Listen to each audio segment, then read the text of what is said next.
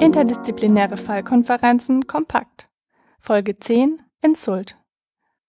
Diese Folge basiert auf einer Vorlesung von Dr. Wolfgang Marek, gehalten am 12. März 2018. Es wird der Fall eines zerebralen Insultes insbesondere aus radiologischer Sicht behandelt.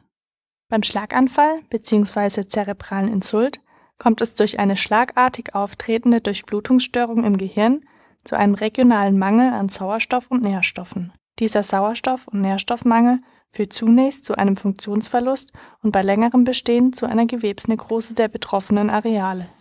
Man unterscheidet dabei den Insult vom Infarkt. Der Insult beschreibt ausschließlich das klinische Syndrom.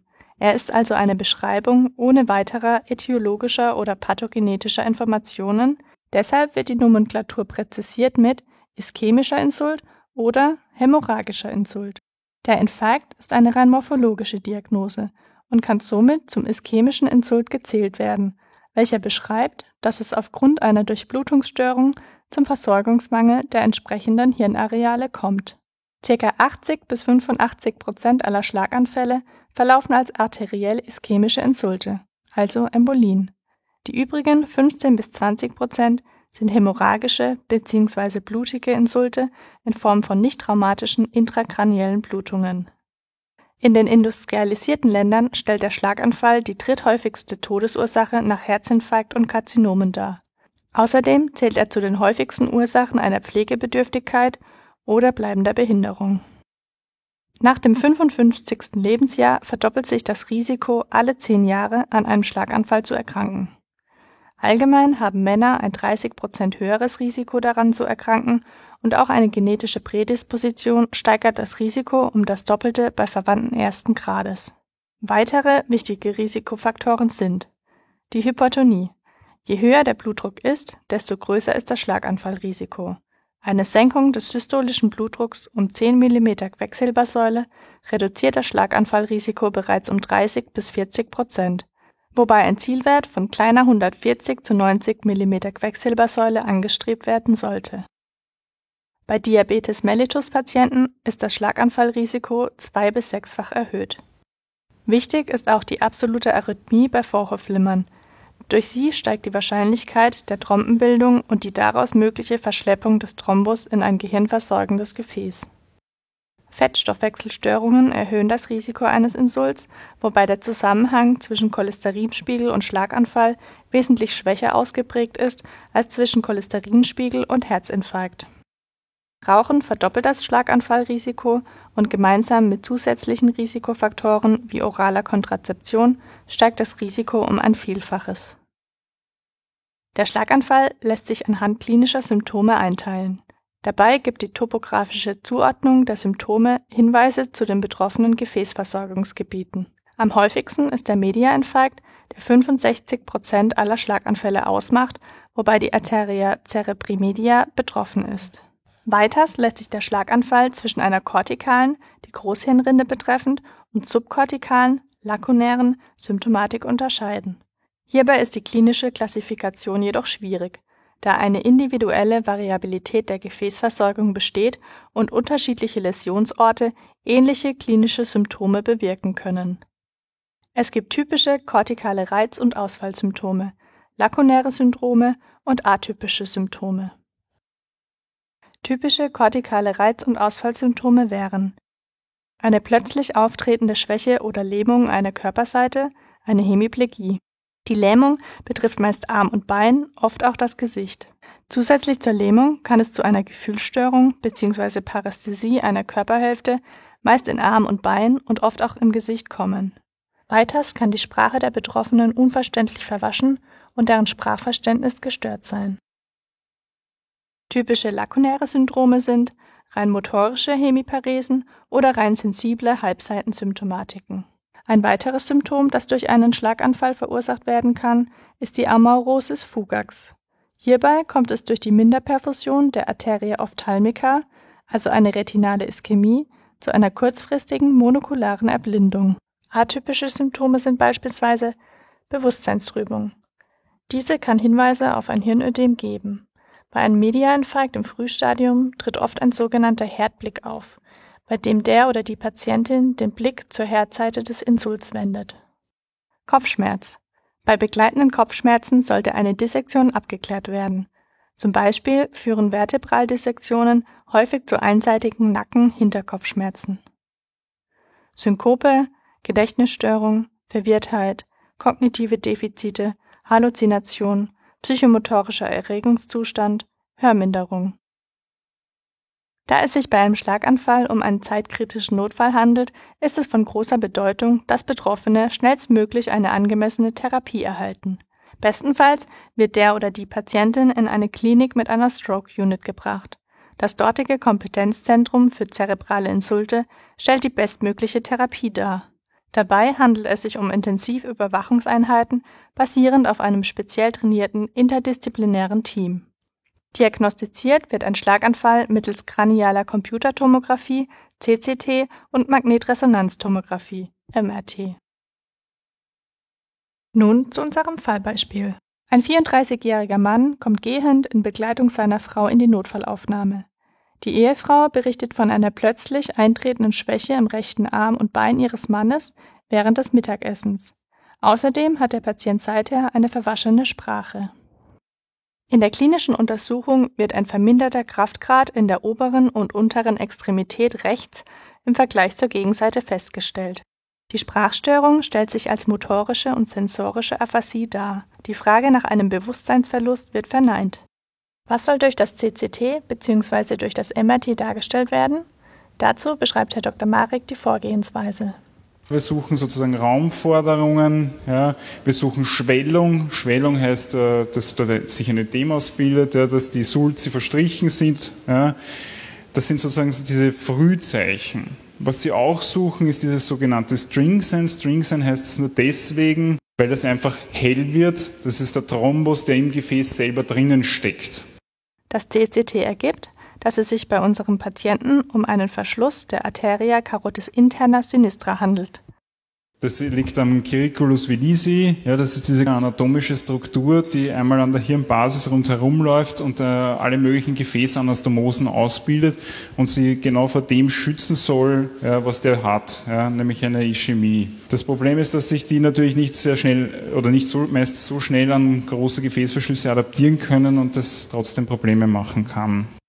Der eben erwähnte Circulus arteriosus cerebri oder Vilisi verbindet das Blut aus den Arteriae vertebrales mit dem Karotisstromgebiet. Dabei sorgen zwei Verbindungsarterien, die Arteria communicantes, für die Verbindung der beiden Kreisläufe, die Arteria communicans anterior und posterior. Weiters eignet sich ein MRT gut zur frühzeitigen Erkennung des zytotoxischen Ödems dieses zytotoxische Ödem ist quasi das durch die Zellen untergehen, die fangen an zu schwellen, die Moleküle dort können sich nicht so gut bewegen ja, und das können Sie mit einer bestimmten MR-Sequenz sehr gut sehen. Das ist auch sehr, sehr früh positiv, so in etwa nach zehn Minuten bis eine halbe Stunde können Sie das im MR bereits nachweisen. Das heißt, Sie sind deutlich sensitiver im Nachweis als mit der CCT. Wenn das MRT nun sensitiver ist, warum wird in der Praxis trotzdem häufiger ein CCT angefertigt? Einerseits wegen der leichteren und schnelleren Verfügbarkeit. Andererseits sind Schlaganfallpatienten oft unruhig und dadurch zusätzlich sehr von der lärmenden Umgebung des MRTs irritiert. Der nächste Schritt ist die Magnetresonanz-Perfusionsbildgebung. Perfusionsbildgebung dient eigentlich nur dem Darstellen, wie schaut mein Gehirn aus in der Durchblutung und es stellt eigentlich einen funktionellen Parameter dar. Dabei kann man anhand farbiger Kodierung hellere und dunklere Bereiche erkennen. Das heißt nichts anderes, als dass in dem Fall das einfach verzögert anflutet, bedingt dadurch, dass da unten einfach ein Gefäßverschluss ist. Bei einer akuten zerebralen Ischämie kann man zwei Areale voneinander abgrenzen, den Infarktkern oder Core und den Bereich um den Kern herum, die sogenannte Penumbra. Der Infarktkern ist ein Areal von schwer geschädigtem Gewebe. Die Penumbra liegt um den Kern herum und stellt das kritisch minder perfundierte Gewebe dar. Dabei kommt es infolge der Minderperfusion zu einem gestörten Funktionsstoffwechsel, wobei der Strukturstoffwechsel erhalten bleibt. Sobald der zerebrale Blutfluss eine kritische Schwelle unterschreitet, folgt daraus eine irreversible Zellschädigung. Mit entsprechender Reperfusion kann es vor Nekrose bewahrt werden. Beide Areale lassen sich mittels der Perfusions-Diffusions-Mismatch-MRT darstellen. Das Perfusions-Diffusions-Mismatch-MRT erbringt Informationen über Ausmaß und Lokalisation der Ischämie, den Gefäßstatus und das Vorhandensein von potenziell rettbarem, aber vom Untergang bedrohtem Risikogewebe, dem sogenannten Tissue at Risk. Bei der Akutbehandlung des ischämischen Insults stehen folgende Ziele im Vordergrund: das Wiedereröffnen der verschlossenen Hirnarterie, die sogenannte Rekanalisierung.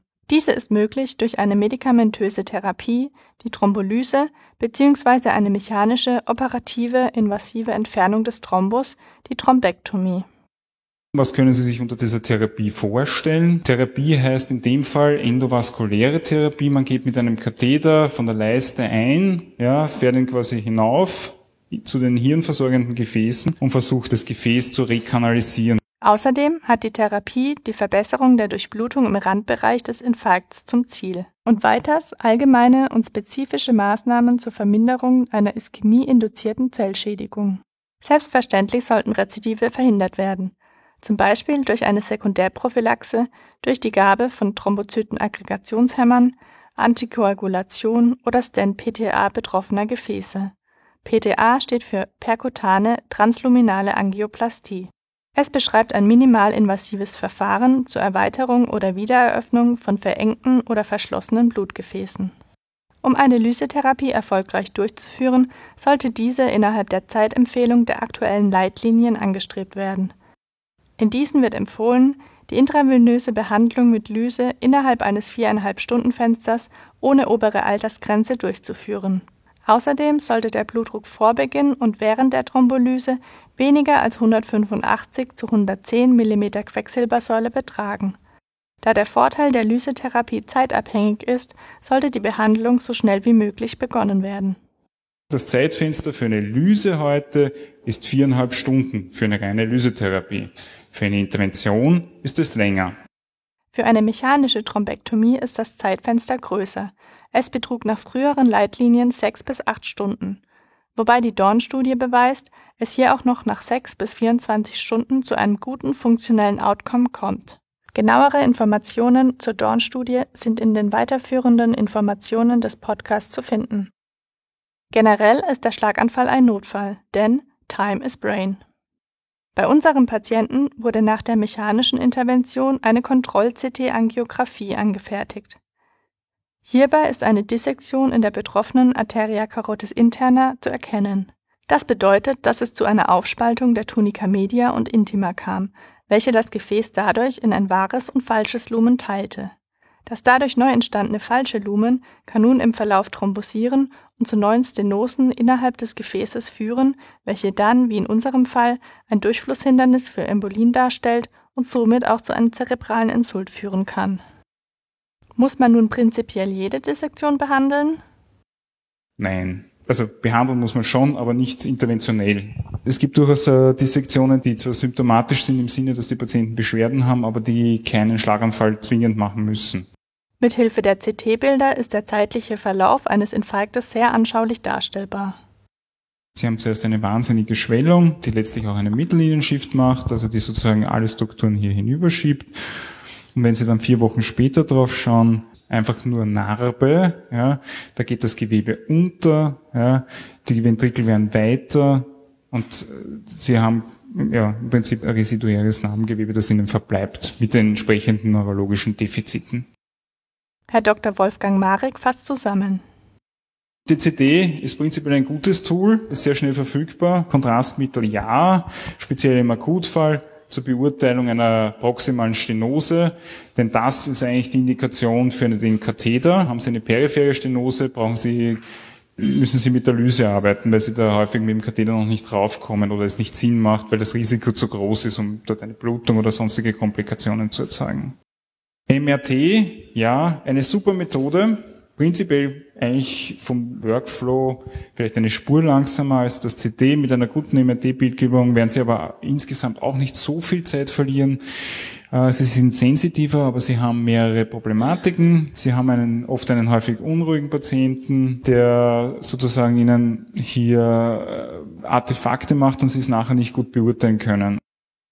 Die Angiografie selber ist eigentlich äh, in der Schlaganfalldiagnostik auf die Therapie beschränkt. Theoretisch kann man, wenn man im CT sozusagen schon weiß, dass der einen Infarkt hat, der im Zeitfenster ist, auf die CTA verzichten und direkt äh, angiografieren. Die meisten von den Interventionisten bevorzugen allerdings, dass sie vorher eine CTA haben, um zumindest zu wissen, auf was sie sich einlassen.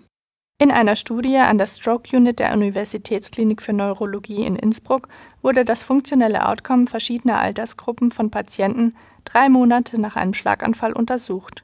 Dabei zeigte sich, dass mit zunehmendem Alter das funktionelle Outcome nach dem Schlaganfall schlechter ist.